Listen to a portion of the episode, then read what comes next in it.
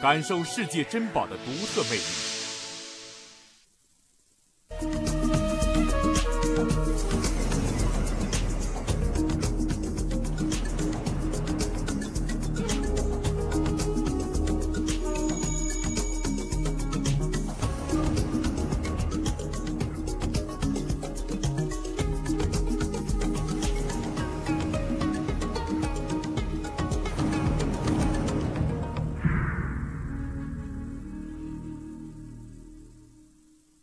观众朋友您好，欢迎您收看我们的系列节目《爱上博物馆》，我是白桦。一九八六年的七月到九月这段日子啊，四川广汉三星堆遗址是异常的热闹，巨大的收获使考古者亢奋不已。这一天，好奇的人们听说考古队在坑中居然发现了一个人。当考古者将坑里的人抬出来的时候，围观的人们简直难以置信。因为那个人是用铜制作的。一九八六年七月至九月，三星堆遗址异常热闹。这个安静的村落像过节一样，村民们兴奋地看着一群又一群陌生的人物纷至沓来。两个月来，巨大的收获已经使考古者亢奋不已。每一天。每一时刻，罕见的文物都会在现场激荡起一阵骚动。围观的人们吃惊地望着考古者从长方形的土坑里端出形状怪异的宝器。这一天，好奇的人们听说考古队在坑中发现了一个人。为有幸目睹一个人的付出，众多的目光再一次聚集在这里。当考古者将坑里的人抬出来的时候，围观的人们简直难以置信，因为那个人是用铜制作的。考古者称他为“青铜大立人”。这件青铜立人被发现的时候，人们看到他从腰部折断为两截，人像腰部有明显的被钝器敲砸的痕迹，背部曾被重击。打掉的四块碎片，散落在离人像身躯较远的地方。人像棺的边缘被砸成卷曲状，部分已残缺无存。底座部分已经被打瘪了。可以推想，当时击打的力度是相当猛烈的。修复后的立人像，底座。高八十厘米，人像高一百七十二厘米，冠高十厘米。人像与底座通高二百六十二厘米。人像是采用分段浇铸，然后采用嵌铸而成的。身躯上有两处嵌铸接缝，左右手臂上各有一处嵌铸接缝。左右足底有一卯凸与基座台面嵌铸在一起。人像是中空的，出土时还存有泥心。立人像面部特征为高鼻、粗眉、大眼，眼睛呈斜竖状，宽阔的嘴，大耳朵，耳垂上有一个穿孔。脑袋后端有发际线。立人像身躯瘦高，手臂和手粗大，很夸张。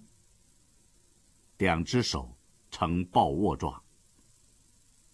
那么这尊青铜立人像代表的可能是谁呢？三星堆青铜立人像的头部，与同时期出土的青铜人头的造型，基本是一致的。由于拥有身体的雕像仅此一件，并且十分高大，有学者认为，它代表的是一群巫师的长官；也有学者认为，它代表的是一名大祭司。那么，立人像在使用的时候，会放置在哪一个位置呢？在今天人的许多想象空间里。立人像的位置是处在最高或中间的方位，以显示出这尊神巫的高贵与权威。这是今天的人根据立人像巨大的体量和华丽的装束得出的结论。公元一九八六年八月，四川省的考古者在三星堆二号器物坑发现了六件由青铜制造的树木，发掘者将其命名为一至六号青铜神树。青铜神树被埋葬的时候，经历过人为的损毁，众多断裂的零件，或散乱地丢弃在坑中。或荡然无存，以至于人们在重新修复它们时，仅能比较完好的恢复一件，即一号大桐树。经过修复的一号大桐树，残高三百九十六厘米，由于最上端的部件已经缺失，估计全部高度应该在五米左右。树的下部。有一个圆形底座，三道如同根状的斜撑扶持着树干的底部。树干笔直，由多节套接拼合而成。树干上套有三层树枝，每一层伸出三根枝条，全树共有九根树枝。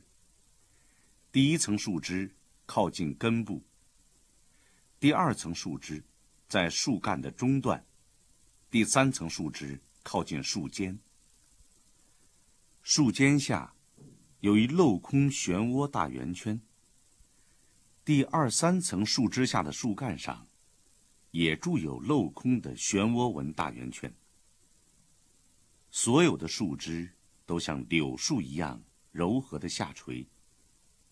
各层树枝的形态大致相同，都是枝条的中部。伸出短枝，短枝上有镂空花纹的小圆圈和花蕾。花蕾上各有一只昂首翘尾的小鸟。每条主枝的枝头也有镂空花纹的小圆圈。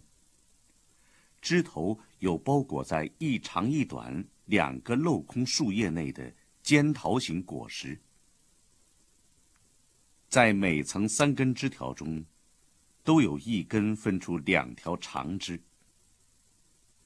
在树干的一侧，有四个横向的短梁，将一条身体倒垂的龙固定在树干上。龙的头部上昂，前足支撑在底座上，颈部有短翅，身体如粗大的绳索。尾部已经残缺。在中国，龙的形象最早出现在河南省濮阳市西水坡仰韶文化的四十五号墓中。一条龙的形象是用贝壳组成的。三星堆的二号铜树，仅保留着下半段，整体形态不明。下面为圆盘底座。三条象征树根的斜撑之间的底座上，各跪有一人。人像的双手前伸，似乎原先拿着什么东西。能够复原的树干，每层伸出三根树枝，它的枝头有一长一短叶片包裹的花蕾，其后套有小圆圈。这与一号大桐树基本相同，但枝条的主体外张并且上翘，鸟歇息在枝头花蕾的叶片上。这却不同于一号大桐树。栖息在一号桐树上的九只鸟，都有一个奇怪的现象：它们的翅膀都被人为的折断并且丢失了。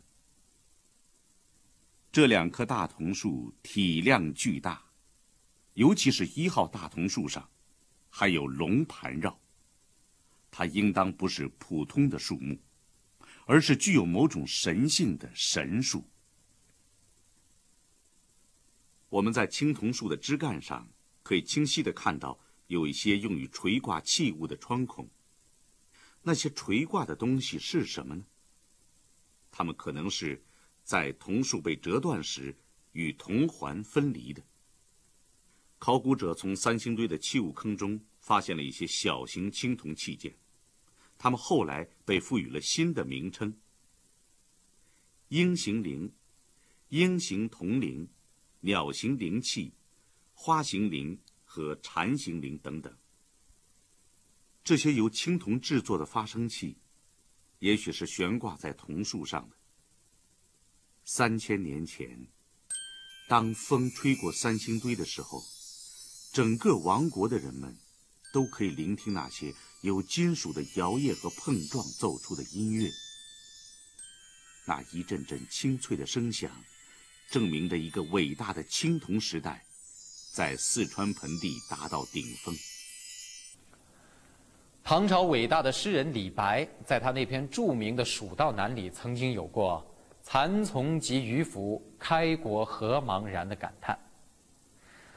三星堆的发现，让我们似乎走进了那个传说中的古蜀国，但似乎又更加神秘莫测。好。今天的节目呢，就为您播到这儿。明天，请您继续收看我们的系列节目《爱上博物馆》。